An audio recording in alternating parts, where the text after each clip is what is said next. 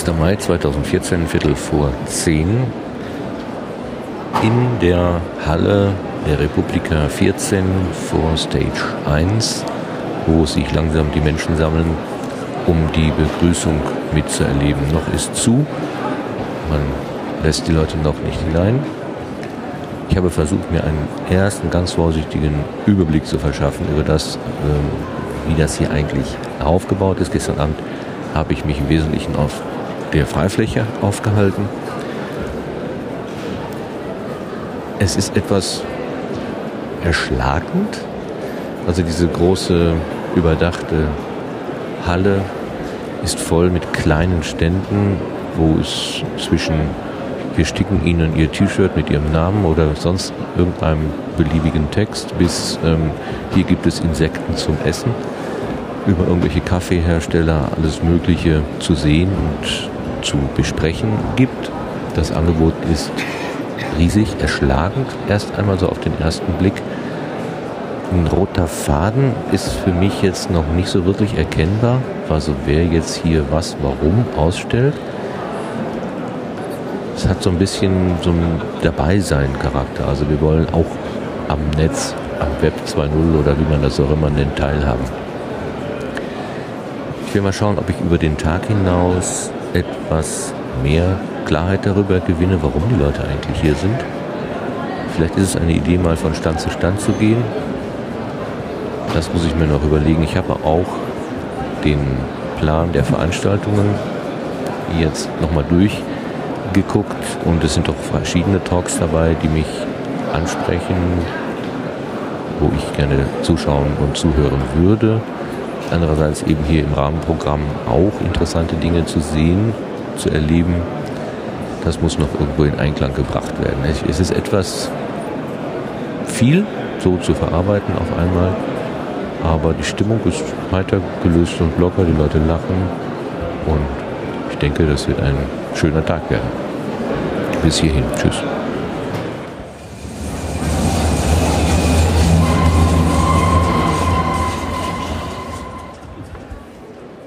So, immer noch Dienstag, der Fosch, der Begrüßungsakt läuft gerade und ich bin aber mal in der großen Halle unterwegs und bin an, an einem Stand hängen geblieben. Der nennt sich, jetzt habe ich schon wieder den Namen vergessen, aber ich frage mal direkt hier nach. Genau, wir sind hier für Bugs Food. Bugs Food, genau. Ich spreche mit wem bitte? Mit Ilka Schlenter. Hallo Ilka, ich bin Martin. Ähm, ich habe ich bin zum ersten Mal auf so einer äh, Konferenz, so einer Internetkonferenz und stutze jetzt ein bisschen, dass ihr hier Bugfood anbietet. Ich hatte es gelesen und gedacht, hm, okay, da werden äh, Programme äh, angeboten, die sozusagen zu Bugs führen im Rechner. Aber es ist was ganz anderes. Was verkauft ihr denn oder was vertreibt ihr denn hier? Genau, wir sind heute hier, um Aufmerksamkeit äh, zu erregen für Insekten als äh, ja hier als skurrile Süßigkeit. Und äh, das Ganze steht im Rahmen der, des Themas von der Republika Into the Wild. Und ähm, Bugs Food wurde von Dennis Bessler und Michael Iselt vor einiger Zeit gegründet und ähm, ja, äh, Dennis Bessler ist halt selber Journalist und Abenteurer und möchte darauf aufmerksam machen, wie gesund und äh, proteinreich, vitaminreich äh, Insekten sind. Und deshalb eben im Rahmen äh, dieser ungewöhnlichen Süßigkeiten. Also das hat jetzt nichts mit Hardware zu tun, das hat nichts mit Software zu tun, auch nichts mit Social Media. Das ist etwas so ein Ernährungstipp sozusagen. Ja, quasi. Und äh, führt auch eben zu interessanten Begegnungen, wie wir heute schon erlebt haben. Ich habe gerade eine Weile hier auf dem äh, Sitzplateau hinter euch gesessen und habe geschaut, dass ihr auch mit, großer, mit großem Vergnügen die Menschen anguckt, die sich einen Lolli nehmen und dann äh, quasi erstaunt feststellen, dass dort irgendetwas eingearbeitet ist. Was ist denn da so drin in den Lollis? Es gibt Lollis mit äh, Grillen, mit Heuschrecken, mit Skorpionen, mit Mehlwürmern und alles in verschiedenen Geschmacksrichtungen. Ähm, gibt es auch durchaus pur frittiert. Äh, ja, wir haben selber auch schon gekostet. Es ähm, ist erstaunlich ähm, erfrischend, sagen wir mal so. Nussiger Beigeschmack, also kann man durchaus mal machen, wenn man mal was anderes kosten möchte. Ich, also mich interessiert der Skorpion, weil ich vom Sternzeichen da äh, verordnet bin. Wie schmeckt der Skorpion? Ich muss ganz ehrlich zugeben, den habe ich selber noch nicht gekostet. Der, hat ja diesen giftigen Stachel, da wäre ich aber extrem vorsichtig. Also ihr habt hier Süßigkeiten, aber es gibt auch noch mehr Artikel. Äh, ja, genau. Es gibt noch ähm, Wodka mit Mehlwürmern drin oder es gibt noch äh, frittierte Würmer, Grillen, Heuschrecken. Genau, nicht nur Lollis. Also wer es pur mag, ist auch richtig. Wo vertreibt ihr das sonst, wenn ihr nicht gerade auf der Republika seid? Das Ganze ist online verfügbar und äh, zu bestellen unter bugsfood.de. Also bugs-food.de, wenn sich mal jemand äh, einen Spaß erlauben will oder wenn er tatsächlich äh, into the wild möchte, quasi dann mit dem Lolly oder mit dem Drink oder was auch immer ihr noch anbietet. Genau, Ganz herzlichen Dank, Ilka. Sehr gerne. Weil wenn man möchte, kann man dort auch Kochkurse buchen, wenn man das Ganze selber verarbeiten können möchte.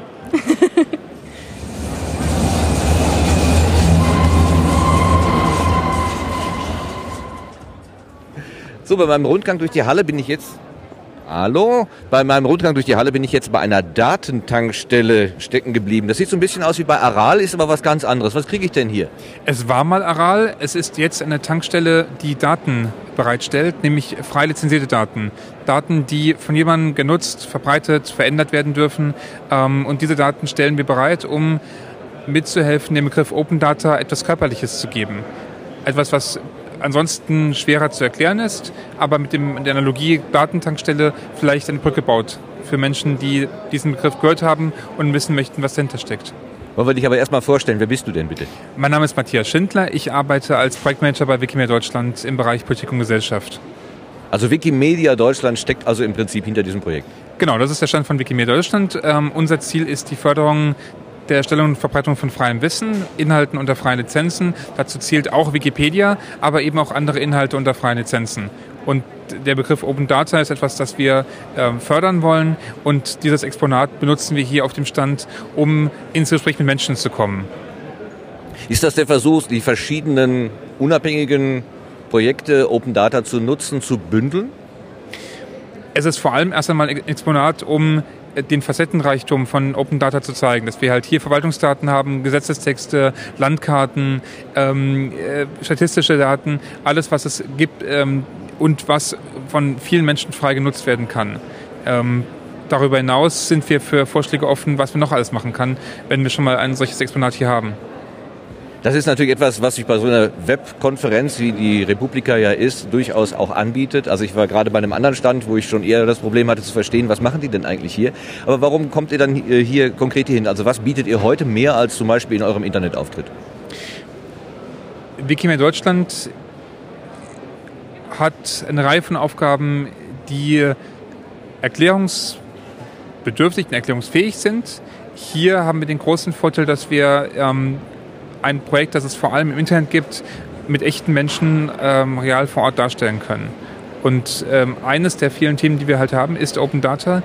Ähm, und auch da gibt es einen großen Bedarf, sich auszutauschen und zu fragen, was die nächsten Schritte, was, was ist der aktuelle Stand von Open Data. In Deutschland ist er noch nicht sehr weit, ähm, aber wir haben große Hoffnung darin, dass es in Zukunft mehr Daten auch von der Verwaltung gibt, die, ähm, die nachgenutzt werden können. Jetzt stehen wir hier vor so einer Zapfsäule in schön äh, weiß-blau gehalten, also in bayerischen Farben, aber es meint was anderes, hatten wir ja gerade schon gesagt. Ja. Was kriege ich denn hier an der Zapfsäule gezapft? Wir haben in der Zapfsäule mehrere Kategorien.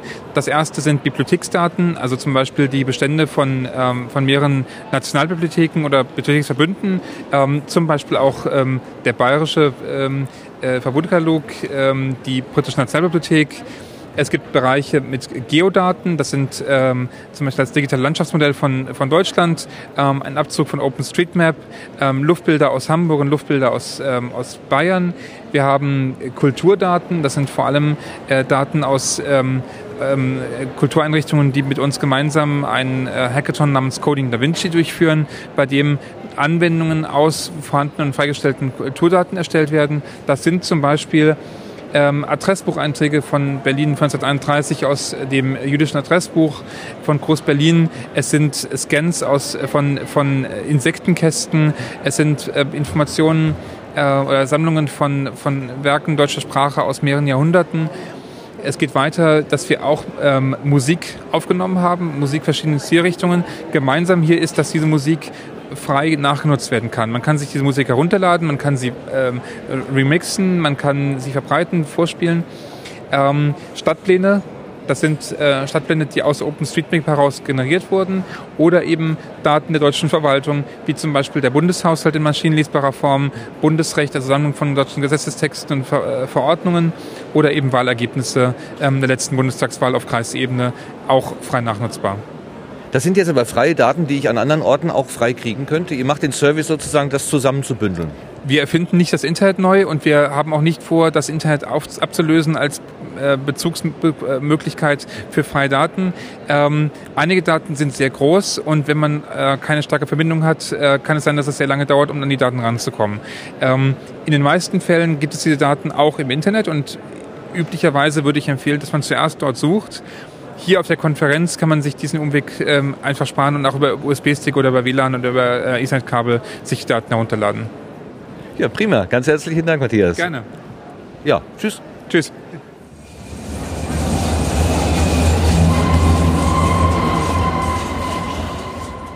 Gleich am Anfang der Halle steht ein Stand, der nennt sich Stickvogel, wie personal, Personalize Your Products. Ähm, Im Wesentlichen ist das eine große Maschine, die auf Stoff irgendetwas macht. Und was die da genau macht und was das Ganze soll, das erklärt mir jetzt bitte wer.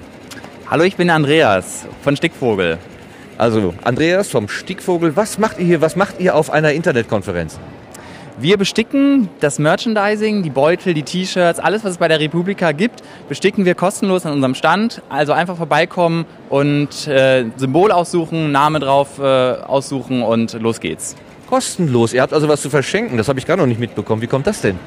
Äh, wir machen das, ähm, um es hier zu präsentieren, um uns äh, ja, bei der Republika so ein bisschen zu zeigen. Und ähm, es ist einfach ein tolles Projekt, dass man hier dabei sein kann. Und deswegen sagen wir, okay, wir machen das kostenlos und präsentieren gleichzeitig unsere Softwarelösung dabei.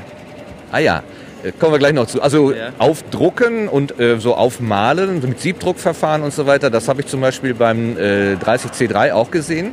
Sticken ist noch, noch, mal ein bisschen was Haltbareres oder Edeleres. Äh, warum gebt ihr euch mit so was Kompliziertem her, äh, ab? Ja, wie du schon sagst, es ist äh, sehr haltbar. Das hält länger als äh, jedes T-Shirt, der Stick. Und ähm, es ist einfach, es ist einfach eine schönere Personalisierung. Also wenn man es äh, wirklich mit einem, mit einem, Druck macht, der wäscht sich ab und äh, so ein Stick ist einfach haltbar, hält immer und äh, sieht, hat halt dieses haptische noch, sieht dadurch ganz toll aus. So, jetzt wie geht das technisch? Also da steht eine Maschine, die muss das ja irgendwie in Hardware machen, aber du hast gerade was von einem Programm gesagt. Erklär mir doch mal ein bisschen was dazu.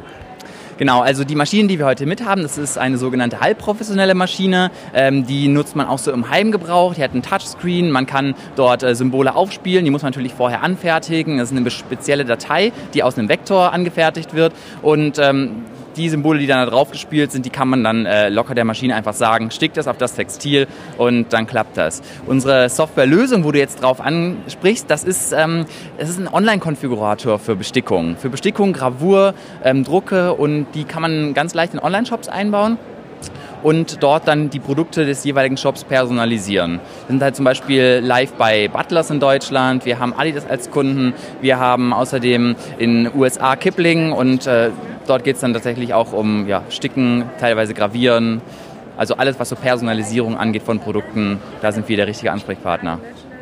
Also personalisieren und dann so, so Firmenlogos, das, das sind da ganz verschiedene Felder eigentlich. Also personalisieren heißt ja wirklich, ich denke mir selber was aus mhm. und äh, ihr macht das dann, setzt das dann um. Das ist also wirklich so eine, auch eine personalisierte Lösung.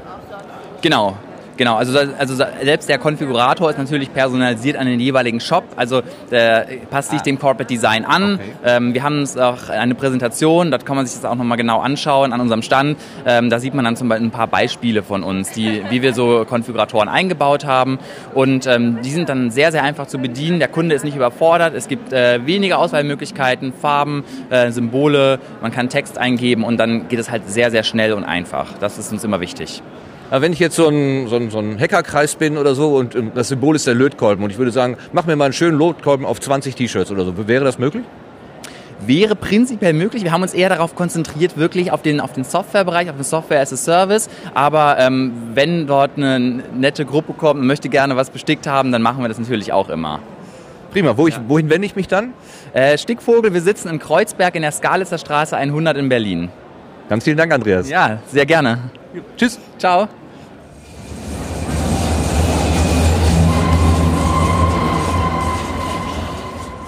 So, ich bin immer noch auf meinem Rundgang in der Halle ähm, und bin an einem Stand vorbeigekommen. Da steht ja Tee und Kaffee, aber in besonderen Gefäßen. Da frage ich doch einfach mal, was bietet ihr hier an? Also äh, wir sind die Firma P&T und steht, P&T steht für Paper and Tea. Das heißt also kein Kaffee bei uns, sondern nur Tee. Äh, und zwar sind wir ein, ein äh, Unternehmen. Wir sind seit einem Jahr gibt es uns und wir möchten den Tee stärker in den Vordergrund rücken. Wir ver äh, verkaufen hochwertigen Tee aus äh, allen möglichen traditionellen Teeanbaugebieten, hauptsächlich Südostasien und äh, vor allen Dingen, was unser Tee besonders auszeichnet, ist, dass es eben Tee von kleinen Teegärten ist, die handgemacht sind, die, äh, also keine große Massenproduktion und dass wir auch sehr besondere Tees aussuchen. Äh, nicht nur das, was man kennt, äh, normalen schwarzen Tee, sondern wir haben also weißen Tee, grünen Tee, Oolong. Wir haben auch ein paar aromatisierte Tees, aber die nicht, wie man es normalerweise bekommt, äh, quasi mit irgendwelchen aromatisierten Sachen, sondern mit reinen Rosenblüten oder reinem Bergamottöl oder äh, reiner Vanillepfote gefotet, sodass also man äh, die, äh, den, den reinen Teegeschmack hat, nur mit einer gleichen Beimischung. Wir müssen erstmal sagen, wer da spricht. Wer bist denn ja. du und was ist deine Beziehung zu Tee? Äh, mein Name ist Guido von Tatten. Ich äh, leite hier die Produktion unserer Firma. Ähm, und ich bin dazu gekommen, weil mein Onkel von Teeeinkäufer war und äh, mein Cousin hat diese Firma gegründet und äh, jetzt machen wir das zusammen, noch mit einigen anderen äh, und äh, bauen das gerade auf und wollen also äh, diesem Jahr, wir haben einen Laden bisher in Berlin, wir werden einen zweiten Laden aufmachen. Wir sind jetzt äh, dabei, schon international auch zu verkaufen. In New York äh, bei ABC Home sind wir im Programm drin und äh, ja, sind hoffentlich auf einem guten Weg gerade. P&T, steht das auch so ein bisschen für wie, Paper and Pencil sozusagen, die, die Idee, dass man es einfach macht? Also Paper and Tea, ist das auch diese einfache Idee? Es ist eine, ja, es ist einfach, aber äh, also unsere, im Mittelpunkt unserer Firmenphilosophie stehen die drei Begriffe äh, Kreativität, Kommunikation und Kultur was auch hier sehr gut in die Republika natürlich reinpasst. Und der Hintergrund ist, dass sowohl äh, Tee als auch Papier sehr stark eben für Kommunikation steht. Es sind beides sehr äh, traditionelle alte Kulturtechniken aus dem äh, asiatischen Raum. Und wir dachten deshalb, dass sie sehr gut zusammenpassen. Man muss das Papier haben, um Ideen aufzuschreiben, Ideen zu entwickeln. Und den Tee braucht man, um die Konzentration zu entwickeln, um das dabei zu machen. Und insgesamt äh, auch glauben wir, dass eben der, der Tee auch ein sehr, sehr kreatives Produkt ist. Es ist in Europa leider bisher viel zu wenig bekannt, wie unterschiedlich Tee sein kann, wie unterschiedlich er schmeckt. Das ist eher äh, die Nähe zum Wein ist da gerade äh, ganz, ganz eklatant. Also es gibt kaum ein Lebensmittel, was so viele Arom Aromen in sich vereinen kann, äh, wie diese beiden Produkte. Und da ist äh, Deutschland in Bezug auf Tee oder Europa insgesamt auf Tee noch, äh, kann auch sehr, sehr viel lernen und sehr viel entdecken. Also bei Tee und Technik, da fällt mir immer dieser äh, ähm, Captain Picard ein, der ja, ja regelmäßig Tee getrunken hat. Ja, genau. Also wir haben auch einen wirklich fantastischen äh, Earl Grey, den er ja immer getrunken hat.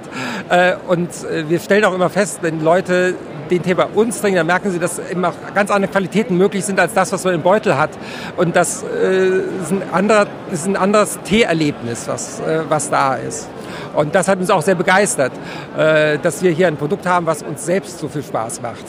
Ich bin ein bisschen überrascht, dass ihr sagt, ähm, Papier steht für Ruhe, gerade auf einer Internetkonferenz, wo es ja immer heißt, das papierlose Büro und wer einen Kalender in Papier mit sich rumträgt, ist im Prinzip ja auch schon so ein bisschen belächelt und von gestern. Aber ihr haltet daran fest. Äh, auf jeden Fall, gerade äh, in Bezug auf die Schnelligkeit, die auch hier natürlich auf der Republika immer im Mittelpunkt steht, äh, merken wir auch, dass es natürlich in bei jedem jetzt auch eine kleine Gegenbewegung äh, gibt, weil man kann nicht immer nur schnell sein. Es muss auch Momente zwischendurch geben, wo man etwas mehr Ruhe hat. Und da ist äh, also das Papier zum ruhigen Aufschreiben von, von Dingen natürlich da, aber auch eben der Tee, der auch ähm, eine, eine, eine gewisse Ruhe einkehren äh, lässt, ohne dass man sagen muss, dass, er, dass man sich gleich weiß nicht, zwei Stunden hinsetzen muss. Aber es ist wunderbar, wenn man, wir merken, wenn man Tee trinkt, auch im Büro oder äh, äh sowas, ist es ein ein anderes Erlebnis als den schnellen Kaffee zwischendurch. Und äh, der Tee wirkt natürlich auch da ganz anders. Also ist, man, ist, Tee ist ja nicht nur ein Lifestyle-Produkt, sondern es ist ja wirklich eine, etwas, was auch äh, durchaus gesundheitliche Wirkungen hat. Es sind sehr viele Inhaltsstoffe, äh, die, die sehr positiv für den Körper sind. Und äh, es sind auch eben viele aufwundernde Wirkstoffe, die gerade natürlich auch, wenn man viel arbeitet, auch äh, sehr, sehr schöne Wirkungen haben äh, und die langfristiger wirken als Kaffee. Ja, prima. Wir stehen auch ganz am Anfang der Republika, deswegen ist äh, Beruhigung noch nicht so unbedingt angesagt, aber vielleicht nachher oder heute Abend oder morgen. am dritten Tag bestimmt. Genau, also wir äh, haben ja hier auch die Möglichkeit, wir brühen ständig Tee auf, haben so ganz kleine Probierfahlen und dann haben wir bestimmt 10, 12 Tees dabei und die kann man hier am Stand auch gerne probieren. Dann sage ich herzlich äh, willkommen in, sozusagen in eurem Namen und sage herzlich Dankeschön für das Gespräch. Gerne, danke, hat mich auch gefreut.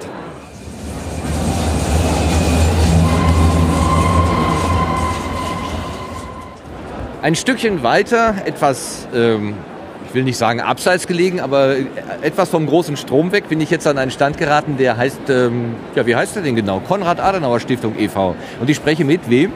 Martina Kaiser. Martina, was macht ihr denn hier auf der Republika? Was ist euer Ziel?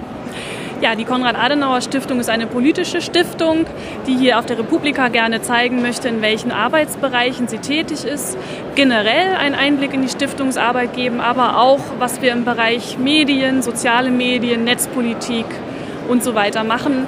Und wir wollen natürlich auch präsentieren, dass wir junge Zielgruppen auch ansprechen mit den Bildungsangeboten, die wir haben. Und deswegen haben wir ja eine Bandbreite unserer Publikationen ausliegen, haben ja auch eine QR-Code-Bibliothek, wo sich der digital affine Mensch auch per QR-Code Publikationen digital mitnehmen kann, aber auch noch in gedruckter Version. Wenn ich jetzt so ein 20-jähriger Mensch bin und höre das Wort Konrad Adenauer, dann denke ich, ach, so ein alter Mann aus der Vergangenheit, was kann der mir denn geben? Was kann er uns denn geben? Werte, ganz viele wichtige Werte, die vielleicht unter Umständen bei einigen schon in Vergessenheit geraten, wichtige Themen oder auf wichtige Themen aufmerksam machen, wie zum Beispiel die europäische Einigung, die europäische Integration, die Relevanz der transatlantischen Beziehungen, den Wert der Demokratie, der Rechtsstaatlichkeit, der Menschenrechte. Das sind alles Themen und Werte, die wir mit unserer Arbeit durch die Konrad-Adenauer-Stiftung vermitteln wollen und für die auch der Name Konrad Adenauer steht.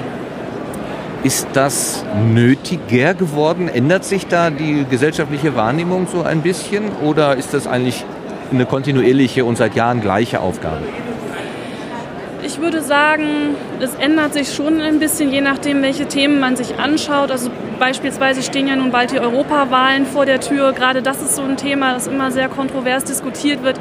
Kennen oder ja, wissen viele heutzutage eigentlich gerade jüngere Zielgruppen überhaupt noch zu schätzen, was uns die Europäische Union, die europäische Einigung eigentlich gebracht hat in Europa. Frieden, Wohlstand. Das sind so Dinge, auf die wir meinen, immer wieder auch aufmerksam machen zu müssen, die teilweise verloren gehen. Jetzt gerade angesichts der Ukraine-Krise. Sehr viele Menschen in der Ukraine wollen Teil der Europäischen Union sein und in der Europäischen Union stellt man leider bei vielen Bürgern ein wachsendes Desinteresse an europäischen Themen fest oder ein Unverständnis, was die EU uns eigentlich bringt. Und ich denke, darauf muss man immer wieder aufmerksam machen. Und äh, aufmerksam macht ihr jetzt mit, mit einem Stand hier. Äh, ihr habt äh, Sachen mitgebracht zum, zum Angucken, aber ihr wollt wahrscheinlich auch ins Gespräch kommen. Wie, äh, habt ihr auch irgendwie äh, Vorträge, die ihr, ihr anbietet? Nein, leider nicht. Also wir haben hier keine, keine Session oder kein Panel besetzt. Hatten es versucht, aber bei der Fülle der der eingereichten Vorschläge. Hier ist unser Vorschlag leider nicht berücksichtigt worden. Aber wir sind schon mal froh, dass wir hier sind, mit diesem Stand die Möglichkeit haben, mit interessierten Besuchern ins Gespräch zu kommen. Werden auch immer wieder konfrontiert mit der Frage, ach, was macht ihr denn hier? Und ach, ihr seid hier auch angekommen. Und wenn man dann erzählt, ja, wir wollen ja auch erzählen, was wir so im Bereich Medien, Medienpolitik oder Digitales so machen, kommt dann auch häufig der Hinweis, ach, dafür habt ihr aber noch viel gedrucktes Papier hier liegen. das ist so ein bisschen der Widerspruch, aber man muss ja auch allen Zielgruppen gerecht werden und die Stiftung hat eben auch viele äh, interessierte Zielgruppen, die sich eher noch eine Publikation in die Hand nehmen, das gedruckte Papier. Gut, ähm, nicht akzeptiert zu werden bei all den modernen Sachen bedeutet ja vielleicht auch, das ist schon so gut und gut abgehangen, das brauchen wir gar nicht mehr zu erwähnen, das ist schon angekommen. Das wäre ja dann auch was Positives. Das stimmt, das stimmt. Aber nichtsdestotrotz, äh, viele Leute fragen schon noch interessiert, was die Stiftung eigentlich generell macht. Und da hat man immer ja, Aufklärungsbedarf und äh, wir informieren natürlich auch sehr gerne, verweisen auch auf unsere Internetangebote, auf die gedruckten Publikationen, auf unsere Veranstaltungen. Die meisten sind auch öffentlich zugänglich und jeder politisch interessierte Bürger, denke ich, findet da auch ein Angebot für sich, wir richten uns an junge Zielgruppen, an Studenten. Wir haben ein großes Begabtenförderungsprogramm zum Beispiel. Wir haben ein Medienprogramm, das sich weltweit für Pressefreiheit und Meinungsfreiheit einsetzt. Also die Stiftung ist weltweit und in Deutschland sehr aktiv mit Bildungszentren und Auslandsbüros und wir haben viel zu erzählen. Wenn ein Hörer jetzt spontan sagt, oh, das interessiert mich, äh, welche Webseite soll er denn anwählen? www.kass.de. Das ist unsere Homepage und von da aus kann er sich dann sehr schnell zu den jeweiligen Themen durchklicken, die ihn interessieren. Also KAS für Konrad Adenauer Stiftung. Ganz herzlichen Dank. Sehr gerne. Tschüss. Viel Spaß noch hier. Danke gleichfalls. Danke.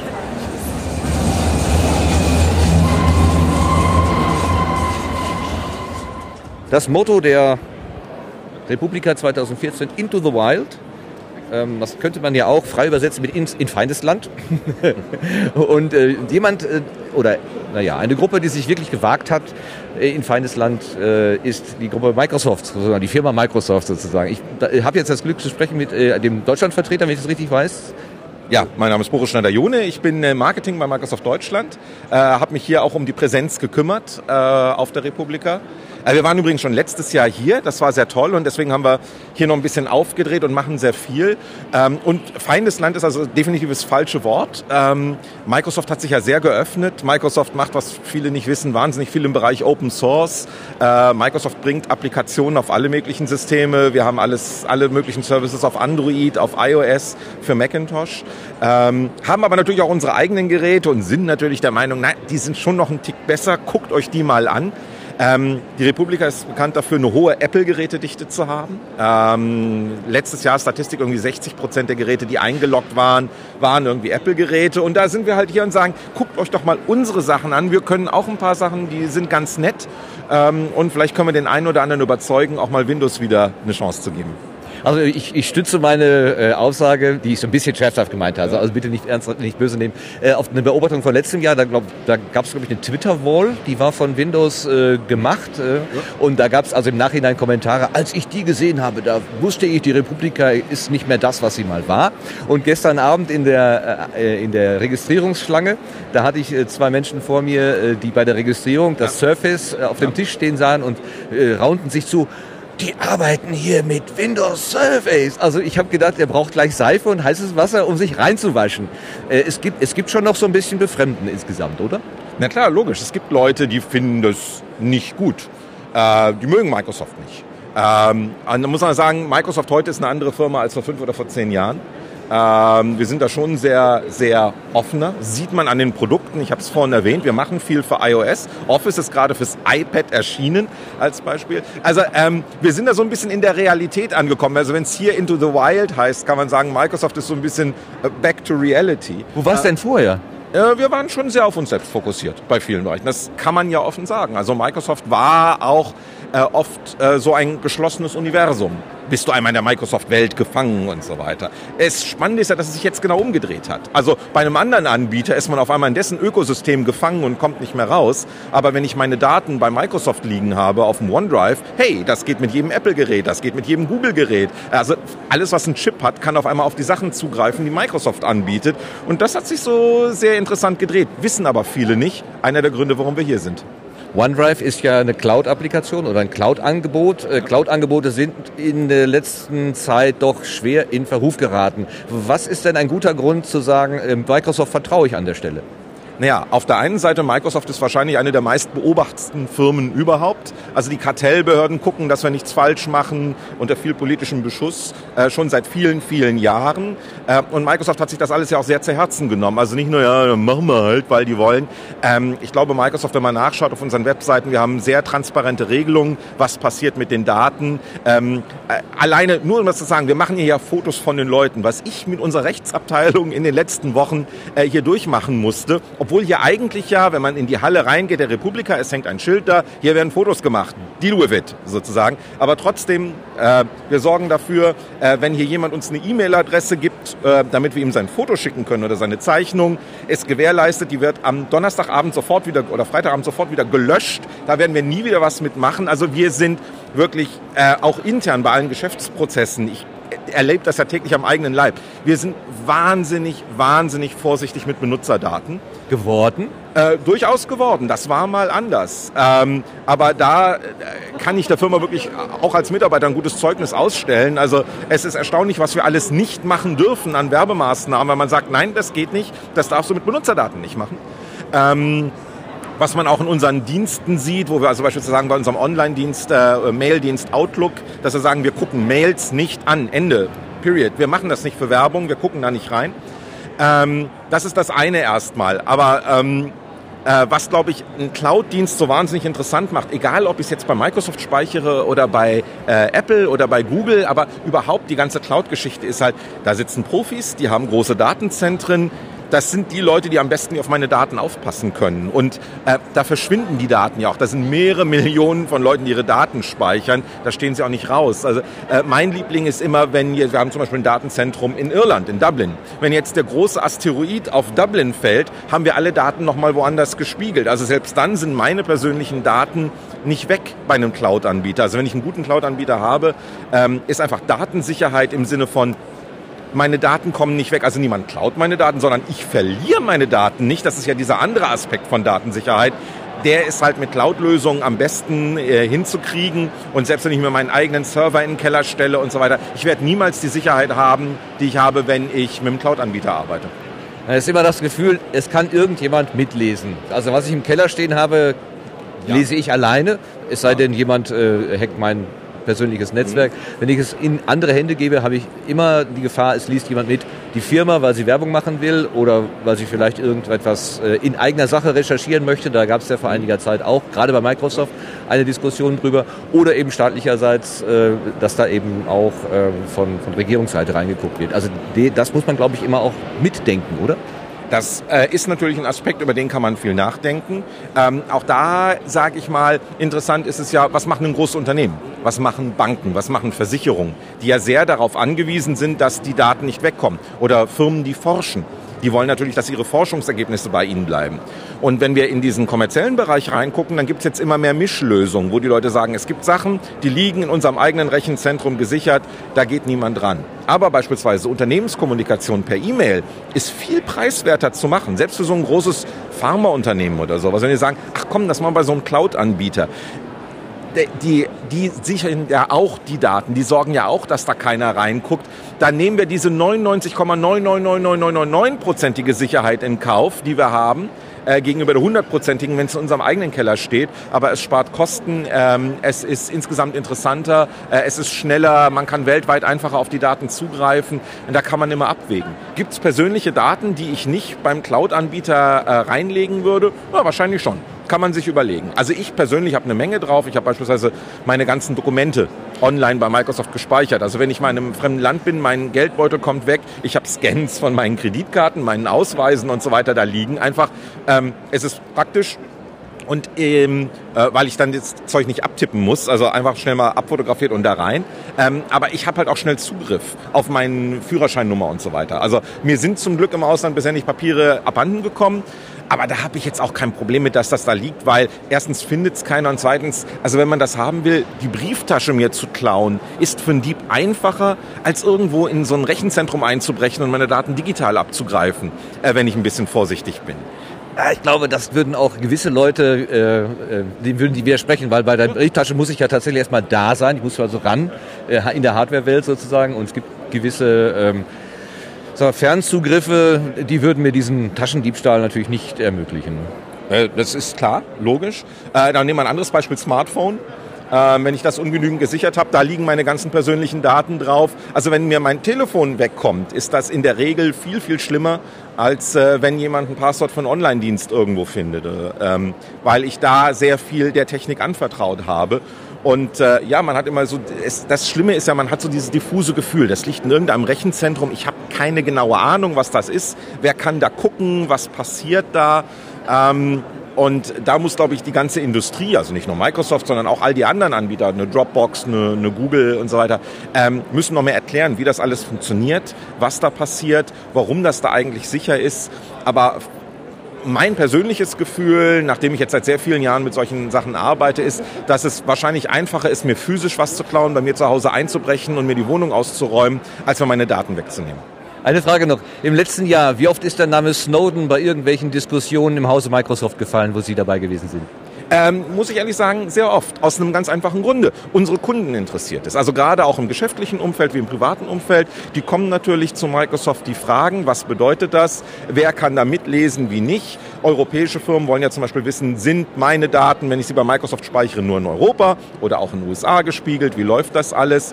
Und wir haben das Wort selber oft in den Mund genommen weil man es erklären musste. Weil natürlich in Deutschland das äh, äh, politische Interesse an dieser ganzen Geschichte und das Interesse der digitalen Gesellschaft viel höher war als in den USA. In Amerika ist ja mehr so, ja und? Gefühl, ja klar, die überwachen uns, aber wir sind ja auch gefährdet. Die Terroristen wollen uns ja ans Leder. Also was habt ihr eigentlich für ein Problem damit? Das wird doch alles nur für gute Sachen gemacht. Das Mindset ist sehr unterschiedlich. Ähm, da können wir jetzt lange drüber diskutieren, wessen Position die richtige ist. Äh, Fakt ist aber einfach, wir müssen den Amerikanern immer wieder erklären, hey, in Deutschland die Leute wollen nicht, dass Google Häuser fotografiert. Da ist Deutschland ja Weltmeister in verpixelten Häusern.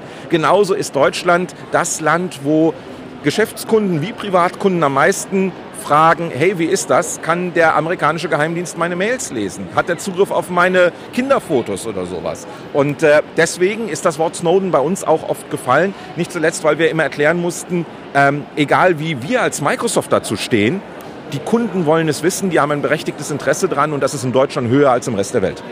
Prima, ein schönes Schlusswort. Vielen Dank, Boris Schneider-Jone. Bitte gerne.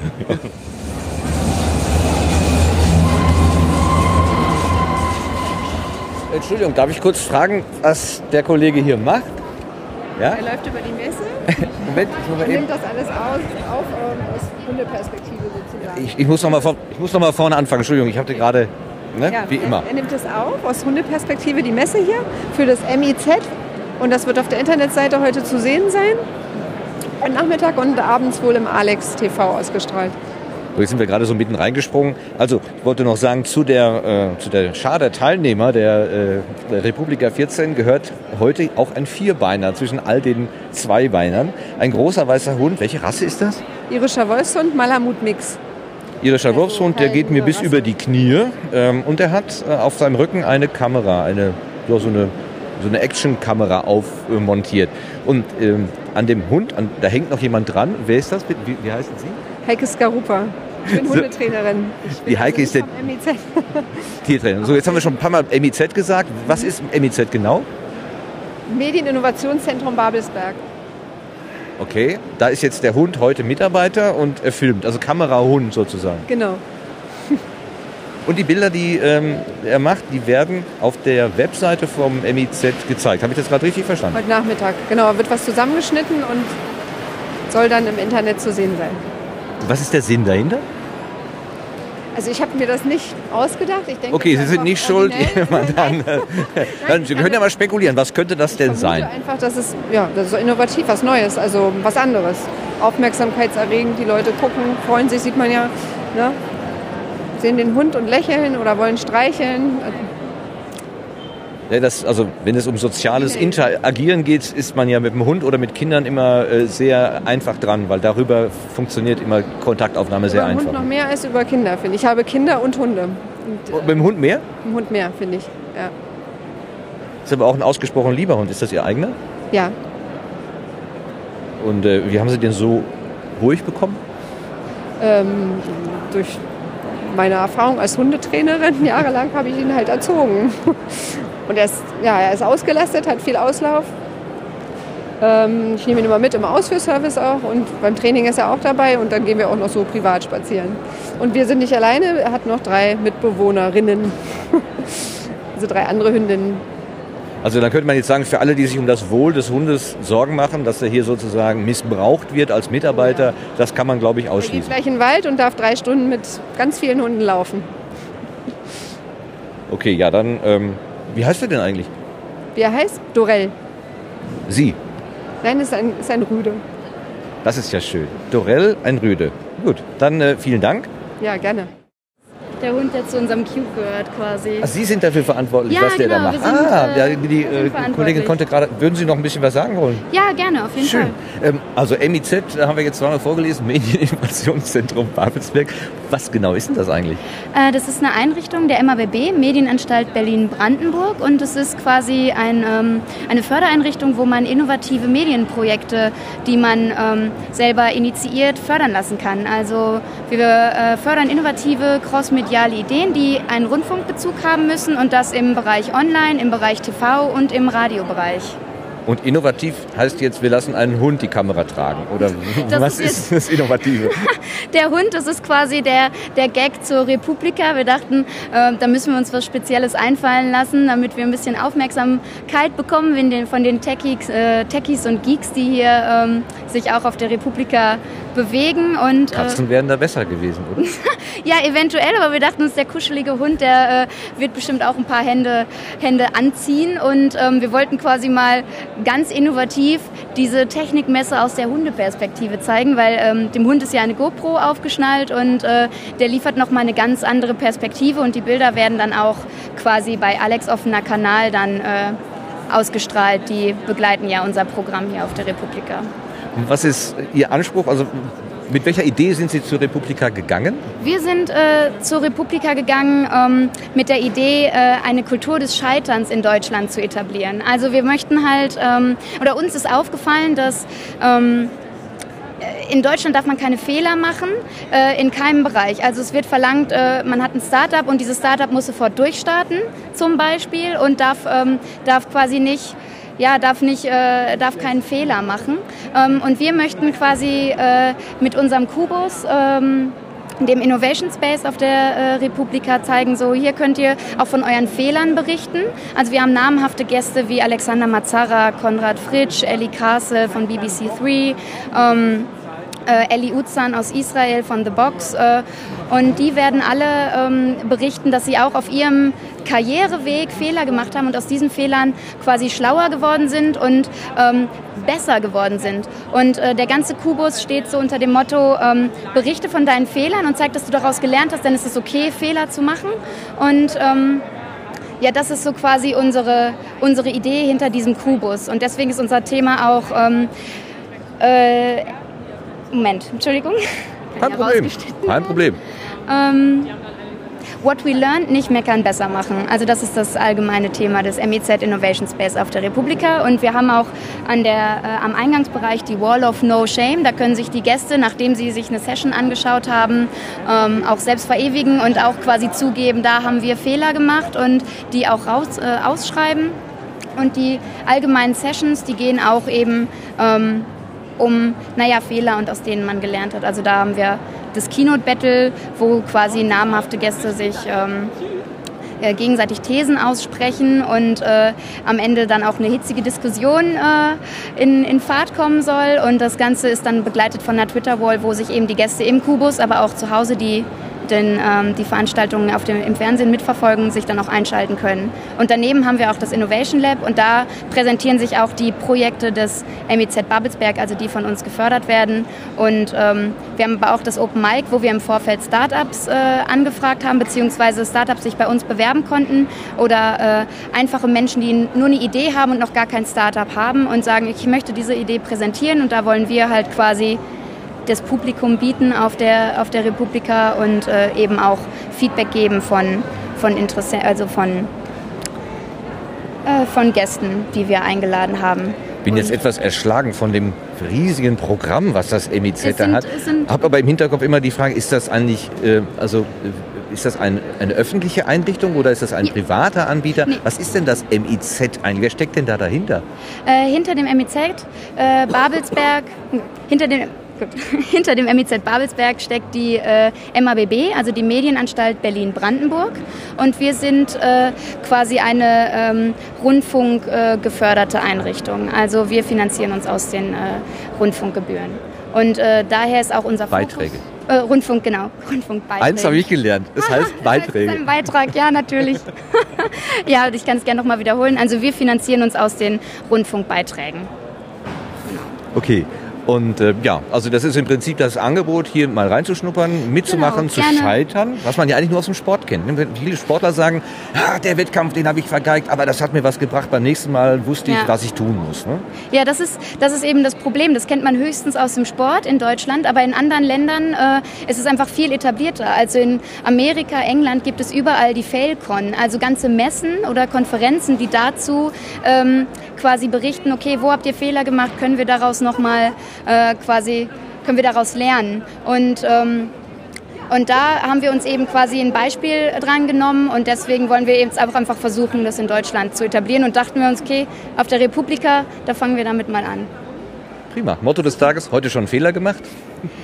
Ähm, ja, es ist der erste Tag und naja, es hat ganz schön gedauert, bis ich die Teamverpflegungstickets bekommen habe. Das war auf jeden Fall mein Fehler, da hätte ich mich eher drum kümmern müssen, denn ohne das Team geht hier gar nichts. Ein hungriges Team, das kann richtig gefährlich werden. Auf jeden Fall, ich habe auch selber Hunger. ja, dann, also gleich mal guten Appetit, ähm, aber einmal kurz den Namen noch, ich weiß gar nicht, mit wem ich gesprochen habe. Mein Name ist Susanne Schlüter und ich bin im Medieninnovationszentrum für Veranstaltung und Kommunikation zuständig. Dann sage ich nochmal ganz herzlichen Dank und ja. äh, tschüss und schönen Tag noch. Ich danke Ihnen.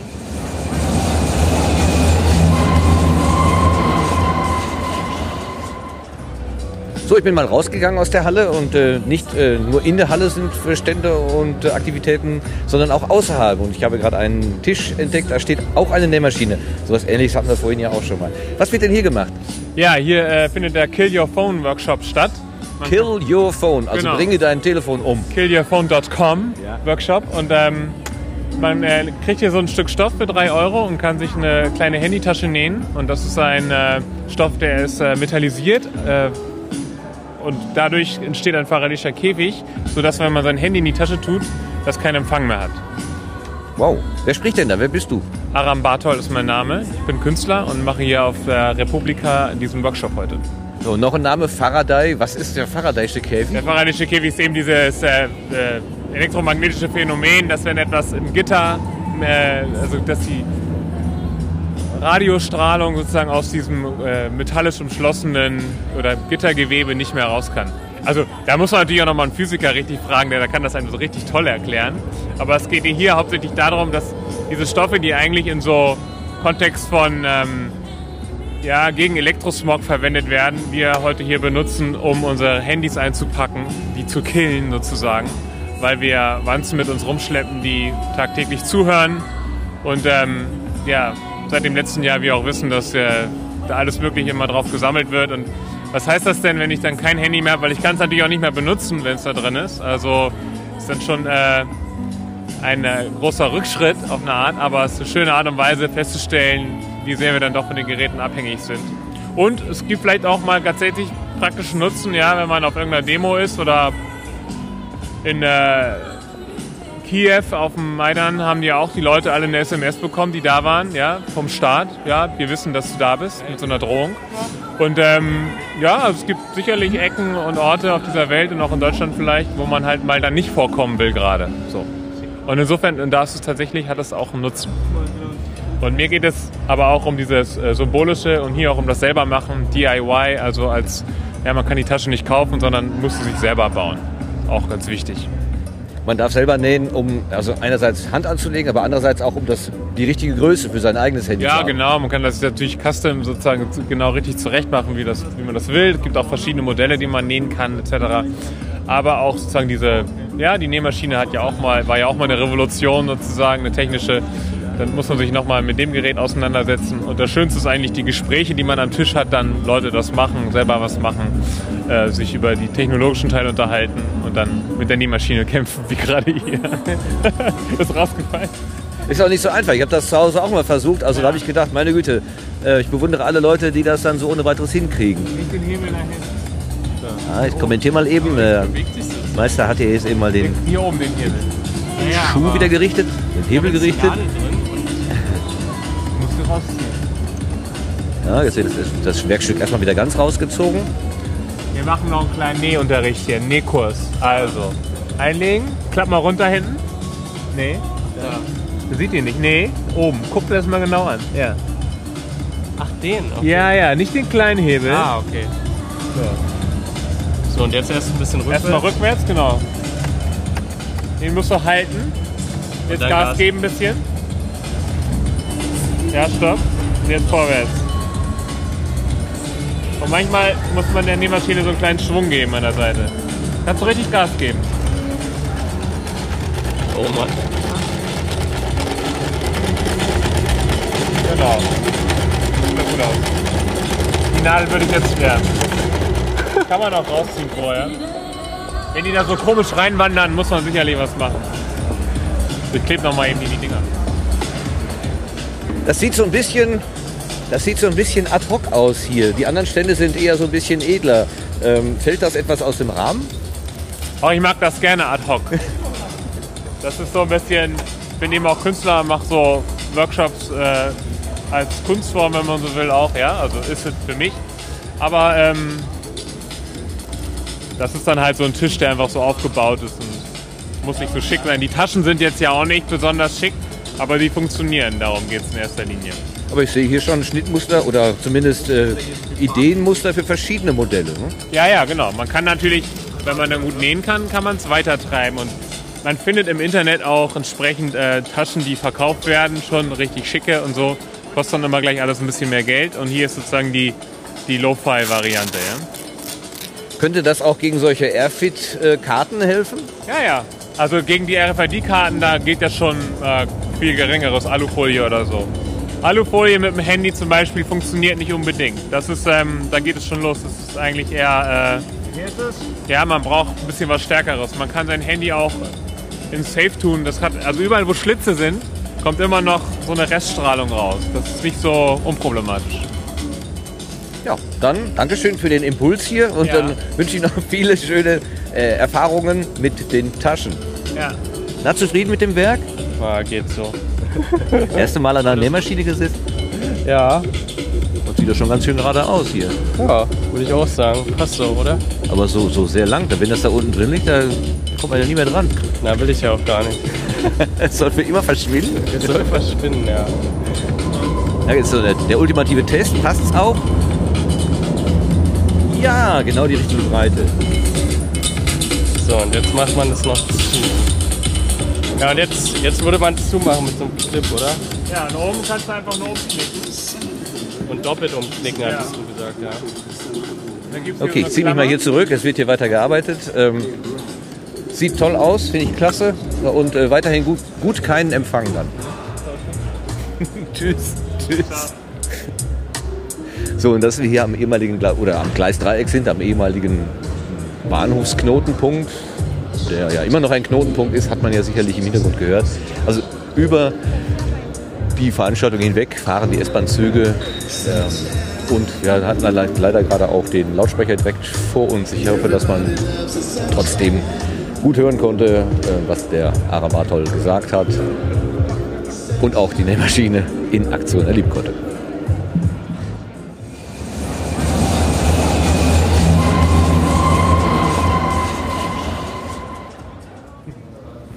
So von draußen, wo es so laut war, bin ich jetzt mal wieder äh, etwas reingegangen, aber in eine, in eine Seiten, ja, Lokation. Da stand draußen Reclaim the Net und äh, Klinik for Digital Security, also das Krankenhaus für digitale Sicherheit. Das klingt natürlich total spannend. Bin ich mal reingelaufen. Hier sitzen äh, mehrere Menschen an, an einem Tisch, jeder hat so einen Rechner vor sich und sie bereiten was vor, haben sie mir schon gesagt. Äh, ich frage jetzt einfach mal nach, wer seid ihr und was macht ihr hier? Ja, wir sind vom Digitale Gesellschaft e.V. Das ist ein Verein, der sich einsetzt für Bürgerrechte und Grundrechte im, im Netz.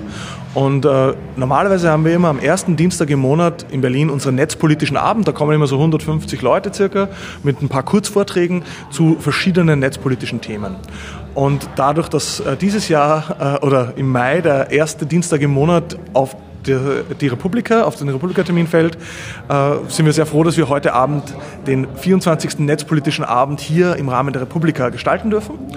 Und da wird es halt auch darum gehen, ein bisschen so einen Rückblick zu liefern, weil die, der Digitale Gesellschaft e.V. wurde ja auf einer Republika gegründet vor ein paar Jahren und es hat sich irgendwie so, so eingespielt, dass wir dann jedes Jahr hier auch mal zurückschauen, was haben wir im vergangenen Jahr gemacht, was haben wir erreicht, was haben wir vielleicht nicht erreicht.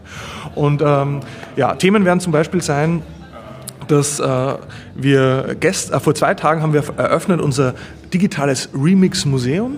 Äh, das ist Teil unserer Initiative für ein Recht auf Remix, wo wir das Urheberrecht, kann man so sagen, für das Internet fit machen wollen und einfach so an kleinen Stellen ein bisschen was drehen, dass einfach sowas wie Memes und andere Internet-Kulturphänomene einfach nicht mehr illegal sind, sondern dass die wirklich auch mit dem Urheberrecht kompatibel gemacht werden. Und da werden wir kurz zeigen, was haben wir da in dieser Kampagne gemacht im letzten Jahr und wie äh, und werden dieses Museum kurz vorstellen und warum wir das Museum genannt haben und so. Dann äh, wird es noch äh, etwas geben über unsere Kampagne zur europäischen, äh, zu den Wahlen in Europa. WePromise.eu nennt sich das. Vielleicht kannst du da noch zwei Sätze sagen dazu. Sagst du mir gerade noch deinen Namen, damit wir wissen, ah, ja. Na, Ich war Leonhard Dobusch, oder ich bin Leonhard Dobusch, ja. und ich war eben verantwortlich für diese, äh, oder ich bin verantwortlich für diese Initiative für ein rechter Freemix. Ich äh, bin in der, einfach nur Aktivist in der digitalen Gesellschaft und an, im Brotberuf arbeite ich als Juniorprofessor an der Freien Universität Berlin. Dankeschön, bis dahin. Darf ich weiter fragen, wie Promise? Ja, wie Promise ist eine Kampagne, die wir halt äh, europaweit mit anderen Partnern gestartet haben, unter anderem mit äh, European Digital Rights, ETRI, äh, unserem Dachverband in Brüssel. Und hier versuchen wir eben äh, Themen, die Netzpolitik betreffen, etwa wie Datenschutz oder Transparenz von äh, Verhandlungen die Europa mit Amerika zum Beispiel führt über TTIP, dass diese zum Beispiel transparent sind, haben wir zehn Punkte aufgeschrieben, zehn Versprechen, die Abgeordnete, die jetzt im Europawahlkampf sind, geben sollen. Und auf der anderen Seite sind die Bürgerinnen und Bürger aufgerufen zu versprechen, dass sie zur Wahl gehen. Das ist also ein doppeltes Versprechen. Ich sage als Bürger oder als Bürgerin, ich möchte, dass äh, ein Abgeordneter diese zehn Punkte unterstützt und dafür verspreche ich, zur Wahl zu gehen. Und äh, damit wollen wir halt auf der einen Seite die Themen im EU-Parlament äh, beeinflussen zu unseren, ähm, nach unseren Vorstellungen und auf der anderen Seite aber auch die Wahlbeteiligung nach oben äh, bringen. Ich habe auf der Internetseite gesehen, äh, dass äh, der, die Idee ist so ein bisschen, diese Gesellschaft solle sowas wie Greenpeace äh, fürs, fürs Internet sein. Also das war so als, als Bild. Äh, was sind denn eure Schlauchboote, mit denen ihr dann auf den Meeren rumfahrt? Was kann man denn so machen? Sind das solche Kampagnen? Also unsere Schlauchboote sind solche Kampagnen, aber unsere Schlauchboote sind zum Beispiel auch Kampagnen wie Drosselcom, äh, Debatten, die wir äh, angezählt haben, wo zum Beispiel zur, zur Hauptversammlung von der Telekom hingegangen sind, relativ große Transparente aufgegangen haben, wo wir uns für Netzneutralität eben eingesetzt haben. Netzneutralität bedeutet, dass alle Daten im Internet gleich behandelt werden, unabhängig von Absender, Empfänger oder auch Inhalt der Daten. Ähm, wir haben zum Beispiel auch sehr aktiv gegen ACTA hier auf der Straße demonstriert. Das war ja auch sehr erfolgreich. Also das sind unsere Methoden, die wir anwenden. Und wir nutzen allerdings auch eben Methoden, wie wir online äh, demonstrieren. Wir haben ja zum Beispiel auch schon mal eine Online-Demonstration veranstaltet und ähnliches. Also wir versuchen auch immer neue kreative Wege zu finden, um unsere Meinung äh, in den öffentlichen Diskurs einzubringen. Das wird ja heute sicherlich ein besonderer netzpolitischer Abend werden, wie du es ja auch gerade schon gesagt hast, äh, so ein bisschen so ein Rückblick. Wie sieht denn normaler netzpolitischer Abend denn eigentlich aus? Ist das, äh, hat das Zulauf oder seid ihr da mehr oder weniger unter euch? Wie sieht das so aus? Nein, es hat schon Zulauf. Also es ist gewachsen. Es kommen äh, da regelmäßig sehr viele Leute. Also das findet ja in der Seabase in Berlin statt. Die ist eigentlich immer voll. Es sind sehr, sehr viele Leute da. Meistens müssen die Leute sogar dann noch stehen, wer nicht äh, zeitig genug kommt. Also es äh, findet sehr, sehr, sehr viel Zuspruch. Wir haben äh, internationale Gäste, wir haben immer sehr interessante Themen, in der Regel eben zwei Vorträge und dann noch äh, zwei, drei kleinere Vorstellungen von Kampagnen oder Aktionen oder Ähnlichen. Also es ist immer ein relativ bunter, gut besuchter Abend und äh, es kommen auch Politikerinnen und Politiker oder Vertreter aus Ministerien und Ähnliches, aber auch eben interessierte Bürgerinnen und Bürger. Es ist jetzt also nicht so, dass da nur die Netzszene unter sich bleibt, sondern es kommen halt auch viele Leute, die sich einfach informieren wollen, die eben sich äh, zu dem Thema, was an dem Abend angeboten wollen, mal einen Eindruck vermitteln wollen. Und ähm, viele der Vorträge sind eben auch als Einsteigervorträge zu sehen, also dass das sozusagen auch äh, jeder und jede verstehen kann. Draußen äh, steht ein Schild Klinik, also äh, Klinik for Digital Security. Ähm, da hatte ich jetzt ursprünglich gedacht, ich könnte hier hingehen und mein Handy auf den Tisch legen und sagen, Herr Doktor, machen Sie das mal sicher. Also so konkret läuft die Arbeit aber nicht. Oder vertue ich das mich jetzt? Äh, macht äh, der, der Verein hier vom Nachbarstand. Äh, wir machen eher politische Arbeit. Also wenn Sie dorthin gehen, dann können Sie das machen. Aber wobei man natürlich sagen muss, äh, egal wie Sie Ihr Handy, in welche Klinik Sie das bringen, absolut sicher kann man es leider nicht machen. Hier brauchen wir eher gesetzliche Regelungen. Äh, draußen werden gerade Taschen als Faraday'scher Käfig genäht. Äh, die mhm. machen dann nach der Aussage dort das Handy tot, aber dann kann ich auch die positiven Seiten nicht mehr benutzen. Das genau. ist ja das Problem. Ja, genau. Also kein Handy ist immer noch das sicherste Kommunikationsmittel, ja. wenn man so will. Aber sehr unpraktisch am Ende, ja. ja gut, dann danke ich schön. Äh, ich will ähm, ja, nicht weiter hier im Weg rumstehen viel Spaß bei dem Netzpolitischen Abend heute Abend mit wahrscheinlich jo, 3000 Besuchern oder so, doch ein paar mehr als sonst. Also die würden in die Seabase wahrscheinlich nicht mehr reinpassen. Genau. Aber, ja, und äh, ach so, wenn das jetzt jemand hört und sagt, digitale Gesellschaft, das interessiert mich, äh, wo kann ich denn nachgucken? Welche Webseite? digitalegesellschaft.de oder auf Twitter unter @digigest zum Beispiel. Da kann man vorbeischauen und ähm, genau uns äh, einfach auf dem netzpolitischen Abend auch besuchen, ansprechen, hier auf der Republika uns einfach ansprechen. Wir haben ja alle hier so interessante Kärtchen, wo auch unsere Namen draufstehen. Einfach vorbeikommen bei uns im Büro oder ähnliches, anrufen, antwittern, anmailen. Alle Türen offen. Dankeschön. Jo. Gerne. Tschüss. Ciao.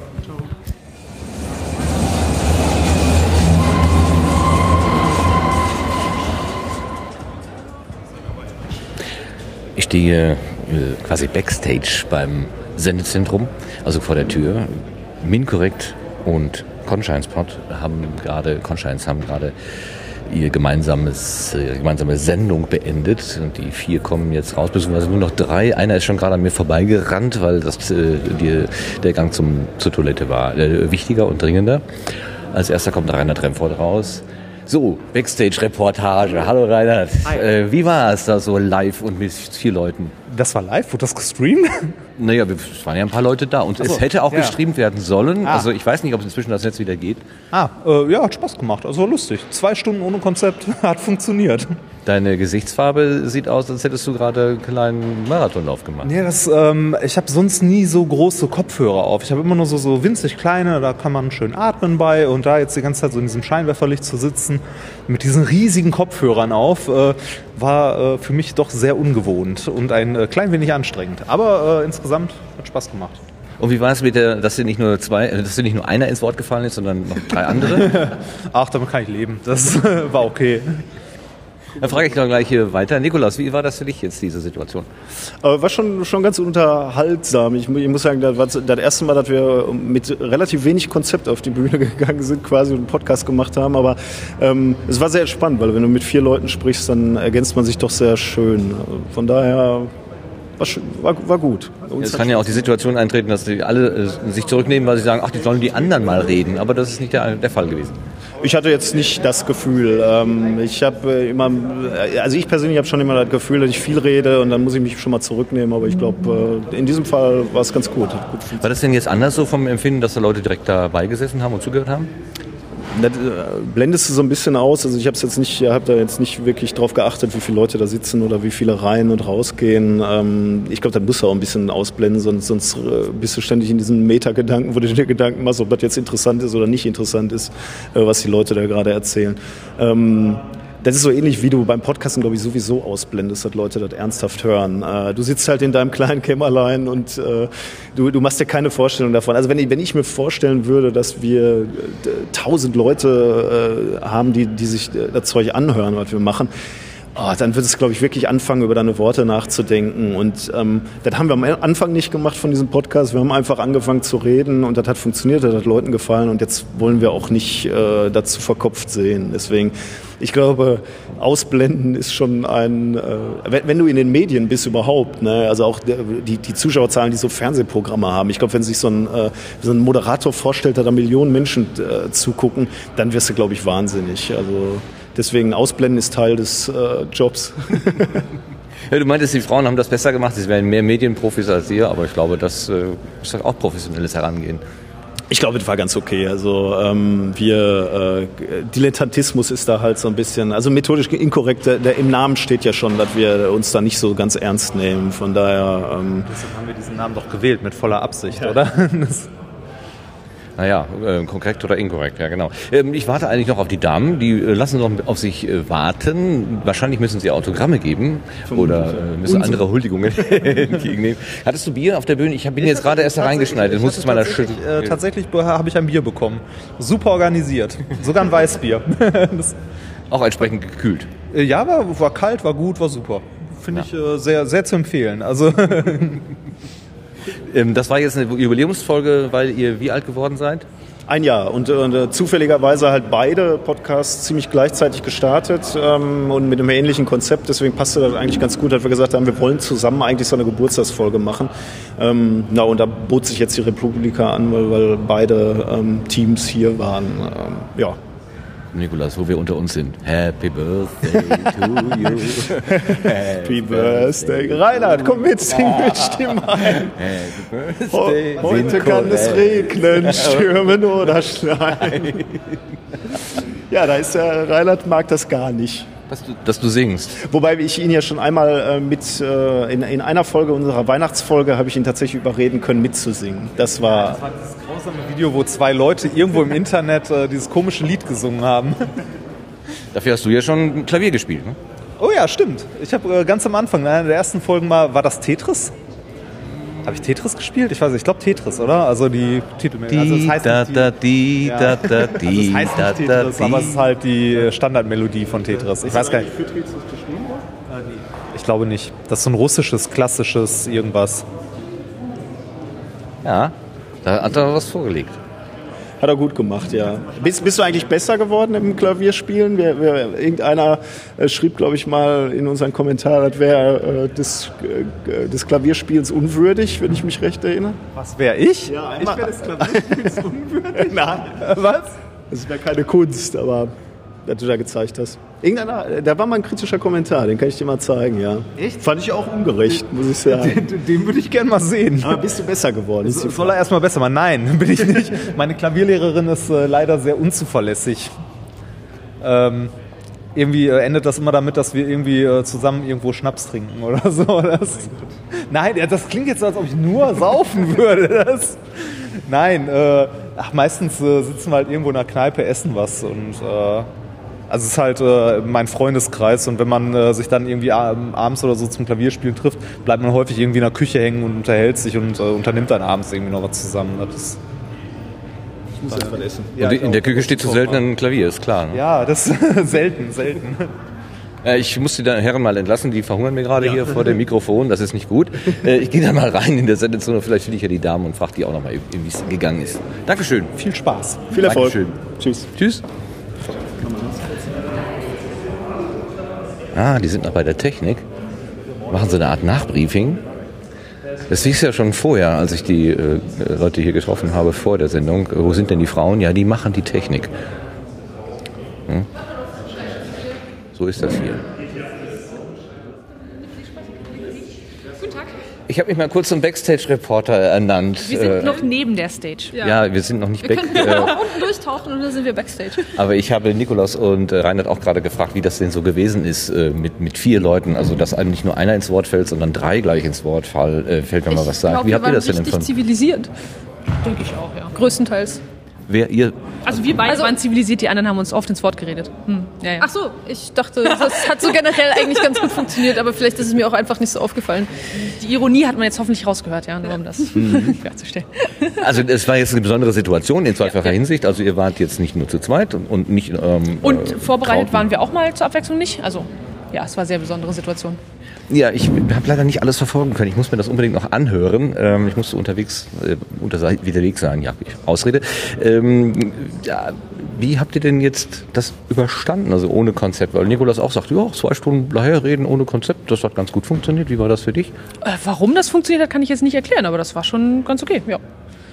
Aber ob ich es mir angewöhnen möchte jetzt für jede Folge, weiß ich nicht. Ja, nein, ich meine, wir haben auch uns im Vorfeld schon darüber so ein bisschen abgesprochen, hey, wir könnten auch, auch über das Thema Konferenz im Allgemeinen reden, wenn wir uns schon auf einer treffen. Und das haben wir halt auch immer wieder so als Aufhänger nehmen können. Ja, in der zweiten Hälfte dann. Hm. Und die Tatsache, dass Menschen anwesend waren und gegebenenfalls auch mal gelacht haben oder mit den Füßen gescharrt haben oder so? Ist, die sieht man abgeschirmt. Abgeschirmt durch die Scheinwerfer, man hat fast nichts gesehen und äh, natürlich durch die Kopfhörer hört man auch eigentlich nur seine Mitdiskutanten. Das ist schon.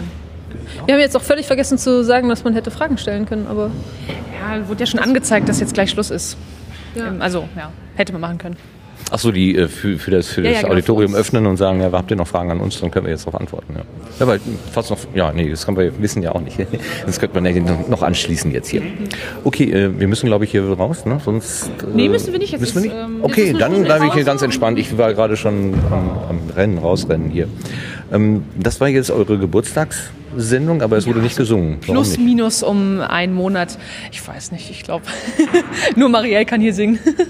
Ich weiß nicht, der, der Nikolas macht das doch auch immer ganz schön. Er hat geschlagzeugert. Ich weiß nicht, Ja, ob nein, aber die singen ja, die singen auch in ihren Folgen manchmal. Echt? Ja. Okay. Nicht mitbekommen? Nee. Okay. Okay, dann sing- dann sing doch jetzt mal. Ein, ein, ein Geburtstagslied? Ja. Oh nee.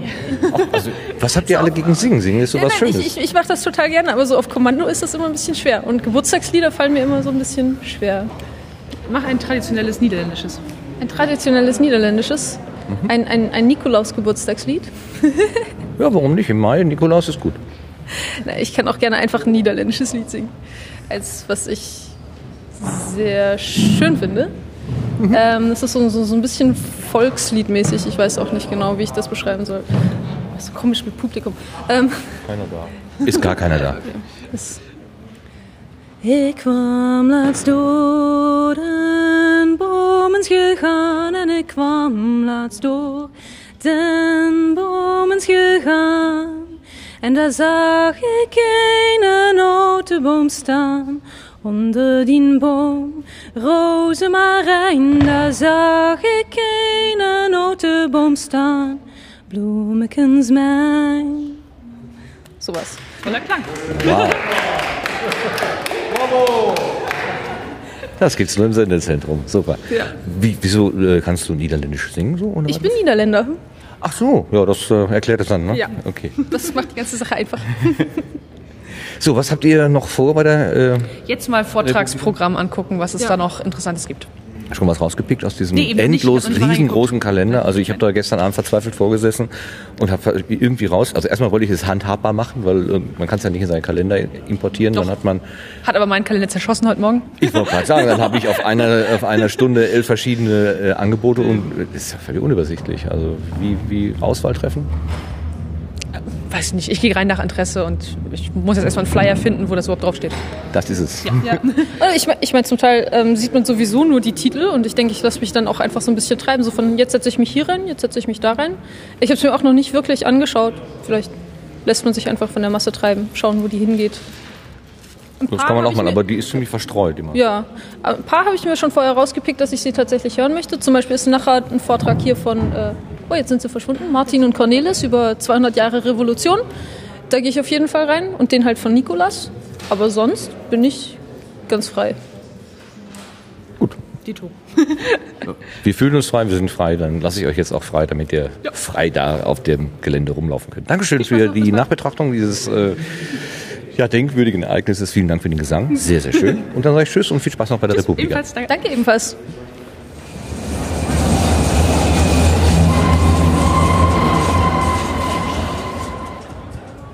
Es ist immer noch Republika und es ist immer noch Tag 1 der Republika. Es ist jetzt 22 Uhr, ich weiß nicht wie viel oder kurz jedenfalls, irgendwas um die 10 Uhr herum.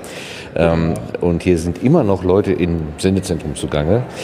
Und ich habe mir ans Mikrofon geholt Martin Fischer und Cornelis Carter. Zwei nicht unbekannte Namen. Martin Fischer habe ich ja schon auch beim 30C3 sprechen können. Cornelis Carter habe ich ja auch gesehen, aber nicht gesprochen. Hallo erstmal. Hallo, guten Abend. Einen schönen guten Abend, hallo.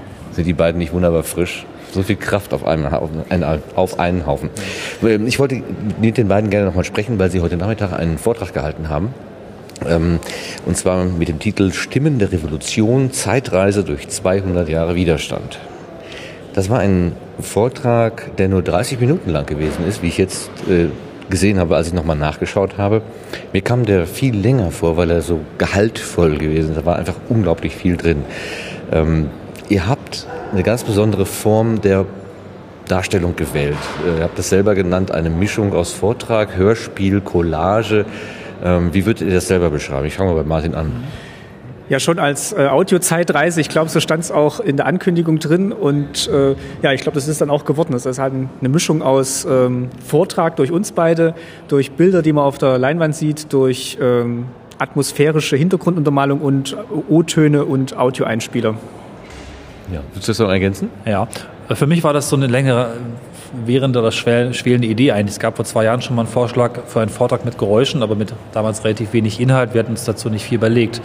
Mir geht es immer so, dass ich viele Vorträge total interessant finde, hübsch aufbereitet, aber akustisch immer so leer.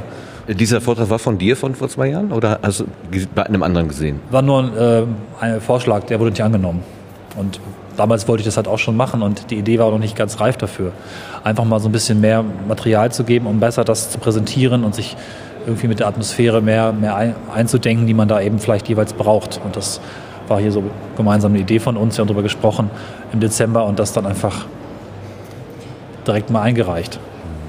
Aber vielleicht jetzt erstmal äh, zum, zum Thema. Ähm, 200 Jahre Revolution oder 200 Jahre Widerstand. Äh, wer ist auf die Idee gekommen, dieses Thema zu wählen? Ich glaube, das kam von Martin, oder? Naja, eigentlich dann im, im gegenseitigen Austausch haben wir es dann so entwickelt. Wir wollten halt, ähm, wir wollten halt was machen. Ähm, nachdem dann der Call for Papers raus war, haben wir uns überlegt, was machen wir, was, was können wir, was können wir. Ähm, das war halt einmal, ähm, wie du schon gesagt hast, Vortrag mit Geräuschen, Audio, Podcast, ähm, bei mir vielleicht noch das Thema Geschichte mit dabei, bei dir eh das ganze Soundseeing von deinem Podcast, Schöne Ecken. Und äh, ja, dann haben wir uns halt äh, überlegt, was, was haben wir dieses Jahr? Wir haben 25 Jahre Mauerfall. Wollen wir irgendwas mit Geschichte machen und äh, vielleicht auch nicht so nähere Geschichte, die jetzt den meisten hier noch präsent ist auf der Republika, sondern gehen halt wirklich weit zurück und gucken, ob sich da vielleicht Parallelen finden lassen zu heute. Und äh, ja, das haben wir dann versucht und vielleicht auch geschafft. Warum gerade 200 Jahre? Ist eigentlich ein schöner Zeitraum, der nicht zu lang und nicht zu kurz ist. Da hat man schon genug Revolutionen und Widerstände und letztlich auch Elemente und Kapitel für unseren Vortrag. Wir werden sicherlich noch mehr mit reinnehmen können, aber es ist so ein bisschen so ein, so ein, so ein Ding, was ganz gut passt. Und wir haben heute auch mehrfach gehört, dass äh, Jubeljahre, Jubiläen so eine Historie ein ganz wichtiges Ding sind. 100 Jahre Kriegsanfang, glaube ich, war das jetzt, ne? im Ersten Weltkrieg. Und ähm, darauf fahren die Menschen so ein bisschen ab. Und 200 Jahre ist irgendwie nicht zu lang und nicht zu kurz. Bei 100 Jahren hätte man vielleicht nur drei, vier Stationen gehabt, 200 umfasst hat. Sehr schöne Stationen auch, auch einfach auch von den Zeiten, die man da so beschreibt. Wir haben ja auch ein bisschen geguckt, was ist da eigentlich los, was gibt es für Material, welche Zeitzeugen hat man da und auch kann man da was bauen. Ja, eine, ähm, eine Sache war, was, was relativ schnell irgendwie mir im Kopf rumgeschwirrt ist, war dann eben auch so die Zeit der Karlsbader Beschlüsse, was jetzt eben den Anfang unserer Zeitreise bildet und wenn man mal geguckt hat, das war so 1819, jetzt sind wir im Jahr 2014, also die 200 Jahre haben wir dann fast äh, voll und dann gucken wir mal, was inzwischen noch passiert ist. Und äh, ja, wie Cornelis schon gesagt hat, 200 Jahre ist halt auch eine schöne runde Zahl und da ist auch eine Menge passiert. Eigentlich waren es 197 Jahre, ne? Ja, aber wir, wir gucken ja auch so ein Stück in die Zukunft und äh, für die Republika 2017 sind wir dann auch schon gewappnet. Ja.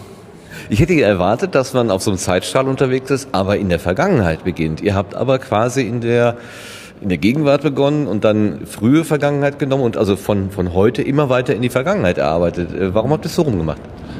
Ja, das war sogar eigentlich auch unsere ursprüngliche Idee. Aber wir haben festgestellt, dass es interessant ist, erstmal die Reise rückwärts zu machen, dabei so ein paar Sachen vielleicht noch offen zu lassen und dann wieder nach vorn zu kommen und das mit der jetzigen Zeit zu verdrahten.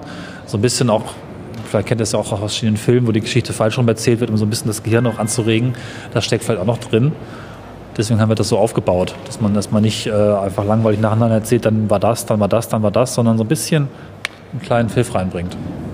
Ihr habt tolles Material da verarbeitet. Also, oh, wolltest du noch ergänzen, Martin? Ich wollte eigentlich nur sagen, es hat eigentlich auch den witzigen Effekt, dass man dann als Betrachter vielleicht dann auch die neueren Sachen noch einordnen kann. Die hat man alle schon mal gesehen, die hat man vielleicht auch von den, von den Eltern noch erzählt bekommen. Und je weiter es zurückgeht, desto mehr geht es dann auch in so eine ja, vielleicht auch schon unwirkliche Darstellung und das kennt man dann auch aus Geschichtsbüchern, aber indem wir es dann halt verknüpfen mit den aktuellen Sachen, hat es dann eigentlich auch noch diese Aktualität, dass dann eben so dieser Zeitstrahl auch wirklich als fortlaufende Geschichte wahrgenommen wird. Deswegen war es eigentlich auch ein ganz witziger Effekt, das so rückwärts zu machen.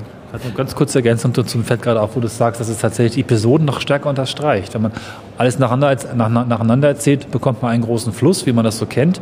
Dadurch, dass man immer wieder springt, macht es die Episoden nochmal in sich geschlossener. Ja, einer, äh, also so eine Faustformel für Vorträge ist ja, hol die Person da ab, wo sie stehen. Und in dem Sinne habt ihr es natürlich genau gemacht. Ihr habt uns in der Gegenwart abgeholt und seid und da habt uns an die Hand genommen und dann nochmal ein Stück weiter in die Vergangenheit, nochmal weiter in die Vergangenheit und habt aber solche, so Abschnitte eigentlich gewählt. Und wie viele waren das insgesamt so? Äh, das waren sechs. Also sechs, sechs Zeitstationen hat man gehabt. Ich hätte, ich hätte jetzt wirklich mit mehr gerechnet. Das ist äh, unglaublich. Und ihr habt das so schön angereichert. Ähm, am Anfang gab es immer die wie hießen die? Nerd News? Äh, die Hipster News. Ach, die Hipster. noch schön. ja, genau, die Hipster News haben wir dann noch immer mit reingepackt. Wo kam die Idee her? Äh, ich glaube, die war von Cornelis tatsächlich. Mhm. Die Idee war so ein bisschen, also mein Wunsch war immer, die Zeit möglichst äh, präsent zu machen, möglichst tief einzutauchen, deswegen auch die Zeitmaschine. Was man vielleicht in der Präsentation nicht so gut gehört hat, dass es tatsächlich auch im Hintergrund ganz viel zu hören gab. Da werden teilweise kleine Geschichten erzählt oder es ist zumindest sehr viel, sehr viele Ebenen an Geräuschen sind da eigentlich zu hören. Und die, diese Hipster-News waren noch ein, ein Element mehr auszustrahlen. Wenn wir damals gelebt hätten, hätten wir das und das, wenn wir genauso gedacht hätten, wie wir heute gedacht hätten, interessant gefunden. Ne? Also es gab bestimmt damals auch schon Menschen wie wir von der Grundanlage unserer Interessen. Ja, der Apple I-Computer war ja ganz besonders toll an der Stelle. Also ein in Holz gefasster C64, habe ich gedacht. Ja, passt zur Republikaner mit dem vielen Holz. Ich bin, noch, bin immer noch begeistert von dem Kaleidoskop eigentlich, weil das, wirklich, weil, weil das wirklich so ein tolles Gadget, also das, das verdient wirklich den Namen Gadget und ich kann es mir wirklich lebhaft vorstellen, wie das wirklich Begeisterungen hingerissen hat, weil sowas kannte man halt vorher noch nicht. Denkt man auch, das ist immer schon da gewesen. Das kann doch nicht erst 200 Jahre alt sein. Mhm. Aber es muss ja irgendwie, ich meine, Glasverarbeitung und vielleicht kamen sie einfach tatsächlich erst in dem Jahr drauf. Das ist irgendwie krass.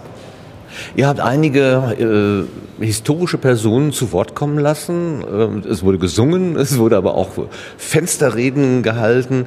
Das waren jetzt vermutlich keine O-Töne, aber sehr gut eingesprochen. Äh, waren das Schauspieler? Mhm. Amateurschauspieler. Also ich bin in Göttingen beteiligt an einem Studententheater und habe da eigentlich ganz guten Zugriff auf äh, viele, viele talentierte Menschen, die richtig also auch wenn sie Amateure sind, ganz, ganz viel mitbringen, weil sie einfach schon teilweise Dutzende von Stücken gespielt haben, auch ein bisschen Stimmtraining gemacht haben, also schon auf sehr hohem Niveau. Und die kriegt man relativ gut in sowas engagiert. Das hat mir sehr viel Spaß gemacht, auf der Ebene zu arbeiten, weil ich eben Hörspiele mag und mit Sprache gerne spiele. Die habe ich dann eingesammelt nach dem, was wir vorher geplant und abgesprochen haben. Wobei, da muss man auch sagen, die äh, Schauspieler haben wirklich unter Höchstleistung das Ganze gemacht, weil wir haben natürlich Zitate gesucht, die dann auch erstmal viel zu lang waren und dann haben wir überlegt, welchen Teil von so einer langen Rede spielen wir denn jetzt wirklich da ein und was lassen wir die äh, Schauspieler jetzt auch einsprechen, damit die eben jetzt nicht zwei, drei Seiten Rede des Hambacher Festes einsprechen müssen und äh, ja, haben das eigentlich auch, ich glaube in ein, zwei Wochen hast du das dann alles aufgenommen. Und Fast nur eine Woche. Die meisten liefen tatsächlich innerhalb von einer Woche vor dem ersten, nee, vor Ostern, glaube ich, ja. Und dann haben wir das Audio auch nochmal gekürzt, weil wir gemerkt haben, ah, es ist dann doch ein bisschen länglich zum Zuhören und wir wollen es ja wirklich möglichst prägnant dann haben für die halbe Stunde. Und äh, ja, also da haben sie sich wirklich alle ins Zeug gelegt und äh, also auch gerade jetzt die Rede, die ganz am Schluss kommt vom Hambacher Fest, also das ist wirklich eine mit der, der tollsten Audios, die ich lange gehört habe. Ja, so, dass der Schauspieler gleichzeitig Geschichte studiert und sich auch sehr tatsächlich ins Zeug gelegt hat nach dem Motto, nee, das war nicht unbedingt der Typ, ich weiß, der war noch ein bisschen anders, ich möchte ihn noch anders machen, ich will ihn noch mehr auf den Punkt bringen. Das war von mir gar nicht so verlangt, weil ich selber habe nicht Geschichte studiert und äh, habe keine so exakte Vorstellung, wie dieser Mensch geklungen haben mag. Das war er frei interpretiert in den meisten Fällen, aber er wusste tatsächlich, äh, der Schauspieler an dem Punkt, wie er das so eigentlich machen muss. Oder hatte zumindest eine klare Idee. Das tolle Bildmaterial, wo kam das denn her? Ähm, das haben wir recherchiert. Ähm, also klar, freie Bilder, Wikipedia, Public Domain Bilder ähm, haben wir möglichst passend natürlich dazu rausgesucht, auch teilweise Leute extra angefragt, sowohl für die Audioeinspieler als auch das Bildmaterial und äh, haben halt möglichst versucht, auch diese diese Zeit so einzufangen, auch in diesen, in diesen atmosphärischen Bildern, die dann halt die, die Leinwand bilden für die jeweilige Zeit. Eins davon hat auch noch ähm, der Graforama Sven äh, für uns erstellt, weil dann wirklich kein Bildmaterial aufzutreiben war. Das war der besondere Gag, da kann man nochmal vielleicht, Das wäre vielleicht das Geheimnis, die Testfrage stellen, genau, ob äh, dem Zuschauer oder dir aufgefallen ist, welches von den Bildern nicht ganz authentisch war, eigentlich gar nicht authentisch war, nämlich komplett anders, als man es erwarten würde. Tja, nee, muss ich passen, habe ich tatsächlich nicht wahrgenommen. Das war das allererste Bild, die Volkszählung. Da sehen wir nämlich eigentlich keine Menschen, sondern Figuren im Mini- Miniaturwunderland in Hamburg. Sehr schön. Mit etwas Nachbearbeitung mit eingesetzten Bannern. Die Banner sind authentisch. Wir hatten ein Bild als Vorlage, an dem wir keine Rechte bekommen haben. Klasse, ganz toll, super.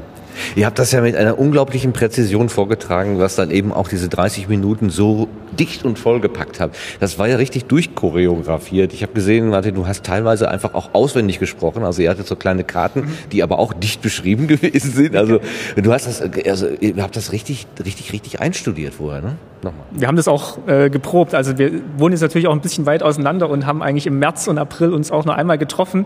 Der Rest lief dann über Skype-Konferenzen und ähm, Google Docs äh, parallel schreiben, während telefoniert wird und haben eigentlich dann schon darauf hingefiebert, jetzt vor dem Podcaster-Workshop am Wochenende uns endlich mal hier zu treffen und dann live zu proben und haben dann auch schon sehr zur, zur Freude der Mitpodcaster uns dann immer mal abends zurückgezogen, um halt den Vortrag zu proben, weil der halt wirklich so abgestimmt ist auf das Auto, dass das Zeit genau kommt. Ich hatte zwischendurch das Gefühl, ihr habt die Präsentation gestartet und da waren sozusagen freigehaltene Lücken, äh, wo ihr da reinsprechen musstet. Es war nicht ganz so schlimm, wenn ich dann gesehen habe, du hattest so einen Präsenter und konntest dann die äh, Slides auch äh, aktiv weiterschalten. Also da hatte ein kleines bisschen mehr Freiheit da drin. Aber ansonsten, ihr musst, ihr habt ja die 30 Minuten ja wirklich quasi punktgenau ausgefüllt. Ne? Also es war nicht so wenig Freiheit drin, weil tatsächlich bestimmt 30 bis 40 Drücker gesetzt waren. Jedes Zitat, jeder Übergang, jede Zeitreise war bewusst gestartet und durchaus auch dynamisch. Wir hatten zwischendurch mal überlegt, ob wir das alles als quasi durchlaufender Film machen, aber es ist einerseits riskant und andererseits auch ein bisschen uncool. Ähm, was war die andere Frage? Jetzt habe ich kurz den Faden verloren. Ne, egal. Ihr hattet aber auch eine besondere Situation, nämlich ihr habt auf einem Silent Stage vorgetragen. Oh Also äh, man muss erstmal dazu sagen, ich hatte ja gedacht, na, 200 Jahre Revolution, Revolution, wen mag das interessieren? Vielleicht so 20, 30 Leute. Die Hütte war voll, richtig, richtig, richtig voll. Habt ihr eine Ahnung, wie viele das waren, wie viele Leute? Also die Bühne war, glaube ich, ausgelegt auf 180 Leute, haben sie mal gesagt. 180 Kopfhörer hatten sie. Und äh, die war wirklich voll. Und wir waren morgens schon mal da, weil wir uns eben auch mal einen Überblick verschaffen wollten, wie ist denn so die technische Situation und haben äh, zu unserem Erschrecken erstmal keine Lautsprecher irgendwo hängen sehen und haben gedacht, dass äh, das kann nur im Drama enden, wenn wir einen Vortrag mit Audio und äh, Geräuschen machen. Bis wir dann rausgefunden haben, das ist tatsächlich mit Kopfhörern gelöst und waren am Schluss eigentlich ganz glücklich darüber, dass wirklich so ein intensives Hörerlebnis dabei rausgekommen ist für den Zuschauer. Ja, zur, zur Beschreibung vielleicht für die Hörer. Alle Anwesenden im Raum hatten Funkkopfhörer auf äh, und ihr auf der Bühne hattet auch Funkkopfhörer auf, damit ihr euer gegenseitig hört und jeweils, jeweils ein Mikrofon. So, da habt ihr also das Mikrofon gesprochen. Ähm, ähnlich wie in der Podcast-Situation, wahrscheinlich gar nicht so fremd für euch. Aber wir saßen halt alle im Auditorium und hatten Kopfhörer auf. Dadurch konnte man auch, ich bin, kann nicht so sehr gut hören, konnte man aber auch die Details ganz gut wahrnehmen. War das eher gut? Das war großartig. Also nach dem ersten Schock war das eigentlich der größte Gewinn und eigentlich genau das, was man idealerweise machen wollen würde. Wenn man schon einen Vortrag mit Geräuschen macht, der fast ein Hörspiel ist und in einer relativ lauten Umgebung ist, dann würde man annehmen, ja, wir geben doch jedem Kopfhörer, aber auf so eine verrückte Idee kommen wir nicht. Also sind wir nicht gekommen. Das hat uns die Republika abgenommen und dann auch dankenswerterweise davon nichts gesagt, damit es noch eine Überraschung war für uns. Ähm, hat perfekt funktioniert. Also ganz toll. Und dann noch mit Funk. Also das ist schon faszinierende Technik. Die würde ich gerne noch mal für sowas wieder einsetzen. Ja, was macht ihr denn jetzt mit diesem wunderbaren Vortrag? Jetzt habt ihr den einmal gehalten, aber eigentlich wäre es ja viel zu schade, wenn das jetzt nur einmal äh, gezeigt worden wäre. Erste Frage, ist der aufgezeichnet worden? Zweite Frage, wollt ihr das nochmal machen? Mhm. Er ist aufgezeichnet worden. Wir warten schon ganz ungeduldig auf die YouTube-Veröffentlichung. Immer noch nicht. Also, wenn da nichts großartig schiefgegangen ist, wovon wir nicht ausgehen, kommt der in den nächsten Tagen auf jeden Fall zu YouTube. Äh, dann auch nochmal mit vollem Ton und allem drum und dran. Richtig schön zum Nachhören. Wir haben schon vorher so ein bisschen überlegt, auch weil wir natürlich mehr Material hatten und gekürzt haben, das Ding entweder einer XL-Version oder auch durchaus erweitert um andere Kapitel nochmal zu machen. Es gibt jetzt keinen konkreten, keine konkrete Anfrage oder keinen Ort, wo das äh, unbedingt passt, aber wir sind da offen. Was wir auch gemacht, äh, gedacht haben und auch noch machen werden, ist den, das Ding nochmal als Podcast sprechen, sprich als reines Audio, was sicherlich in vielen Bereichen auch ganz gut funktioniert. Beziehungsweise die Tonspur einfach nochmal neu sprechen, das Bild vielleicht auch dazulegen. Ja. Und das Format ist natürlich auch was, was, was wir jetzt gemerkt haben, funktioniert ganz gut. Also es ist wirklich sehr modular. Wir haben ja wirklich dann diese sechs Zeiten dann auch nacheinander erarbeitet und die, die Mechanik funktioniert eigentlich dann durchgehend nach einem, nach einem festgelegten Schema und dass es dann langweilig wird. Also man kann dann wirklich auch noch im Schema variieren und je nachdem, welches Material zur Verfügung steht, kann man da durchaus auch neue Vorträge auf diesem Konzept konzipieren und das äh, ist auch eine spannende Sache, die wir jetzt uns nochmal durch den Kopf gehen lassen müssen, wenn ja, der, zumindest mal der Tag rum ist und wir mal drüber geschlafen haben. Das wird ja wohl gleich der Fall sein. Aber ganz zum Schluss möchte ich noch was fragen. Ihr habt ja nicht nur einen historischen Abriss gemacht und dargestellt, was gewesen ist, sondern ihr habt da Schlussworte gewählt, wo ihr wirklich zur, na ich sag mal, zur Revolution aufgerufen habt. In äh, also da kann man wirklich so sagen, ja. ja. Ähm, ihr wirkt jetzt nicht so wie so äh, Anstifter, aber ihr habt euch tatsächlich hingestellt und habt gesagt, wir möchten euch Mut machen, leistet kreativen und erfolgreichen Widerstand. Äh, was ist denn da die Triebfeder? Ja, wir wollen natürlich schon anstiften, dass sich die Leute A, mal Ideen machen und dann auch aus den Ideen Taten folgen lassen. Das muss jetzt natürlich nicht zum sofortigen Umsturz der bestehenden Gesellschaftsordnung führen und äh, hat bestimmt auch ganz andere Ausprägungen für jeden Einzelnen. Aber wir wollen auf jeden Fall die Leute ermutigen, sich Ideen zu machen und zu sehen, dass sich auch andere Leute schon Ideen gemacht haben und daraus auch Sachen entstehen können. Die Ideen sind wirklich der Schlüssel und von mir selber kann ich sagen, dass ich eigentlich, auch wenn es vielleicht nicht so wirkt, durchaus ein kleiner Abweichler bin, in dem Sinne, dass ich eigentlich alles, was ich tue, gerne diese Idee selbst haben möchte. Ich laufe ungern irgendwelchen Massen nach. Ähm, ich glaube, darauf kommt es an. Eine Revolution muss nicht bedeuten, dass ich Autos anstecke oder dass ich äh, schreiend durch die Straßen laufe oder irgendwie der große Zampano bin. Die gibt es natürlich auch, aber jeder kann einen Teil dazu beitragen, indem er jeweils vielleicht ein Stück weitergeht. Wir haben diese Message, immer einen Schritt weitergehen am Schluss oder seine Ideen einfach ein Stückchen weiterträgt, dann fangen sie an zu leben. Und das kann jeder tun. Man muss man nicht äh, sonderlich äh, großkotzig auftreten oder muss nicht unbedingt der, der Mistgabelführer sein, genau. Ja, habt ihr schöne Beispiele gewählt mit Mistgabel, Gitarre, Fackel, äh, Spitz, äh, ja, Mistgabel und was? Megafon war, glaube ich, noch dabei. Megafon, ja. Für die, für die äh, Demonstranten 87. Also da waren ja verschiedene Mittel des äh, Widerstands dabei, von eben von der Gitarre bis zum Flugblatt. Und äh, ja, das war auch noch ein Aspekt, den wir reinbringen wollten, dass wirklich Widerstand auch ganz verschiedene Formen annehmen kann und jetzt nicht immer mit, äh, mit äh, der brennenden Fackel ausgetragen werden muss. Die letzte Station war der, die vorletzte Station ist der Laptop und die letzte Station ist ein Mensch, der durch eine Tür tritt und aufrecht geht. Und das ist so ein bisschen das Bild, was wir mitgeben wollen. Den Laptop durchaus benutzen, aber auch mal verlassen und in neue Bevölkerungsschichten oder Umfelder oder Hobbys, Projekte, was auch immer vordringen und da mit den Ideen hineingehen, sagen, lass uns das doch mal so machen. Lass uns das einmal anders machen. Das Ding, das ist es. Gut, mit diesem schönen Schlusswort bedanke ich mich noch einmal ganz herzlich für eure Beschreibungen, die ihr gegeben habt. Ähm, es wurde im Vorfeld ja gesagt, die Republika-Vorträge sind teilweise so, also in letzter Minute so zusammengeschustert und dann stellt sich einer hin und meiert sich da so aus und alle denken, ach, das kenne ich ja eh schon.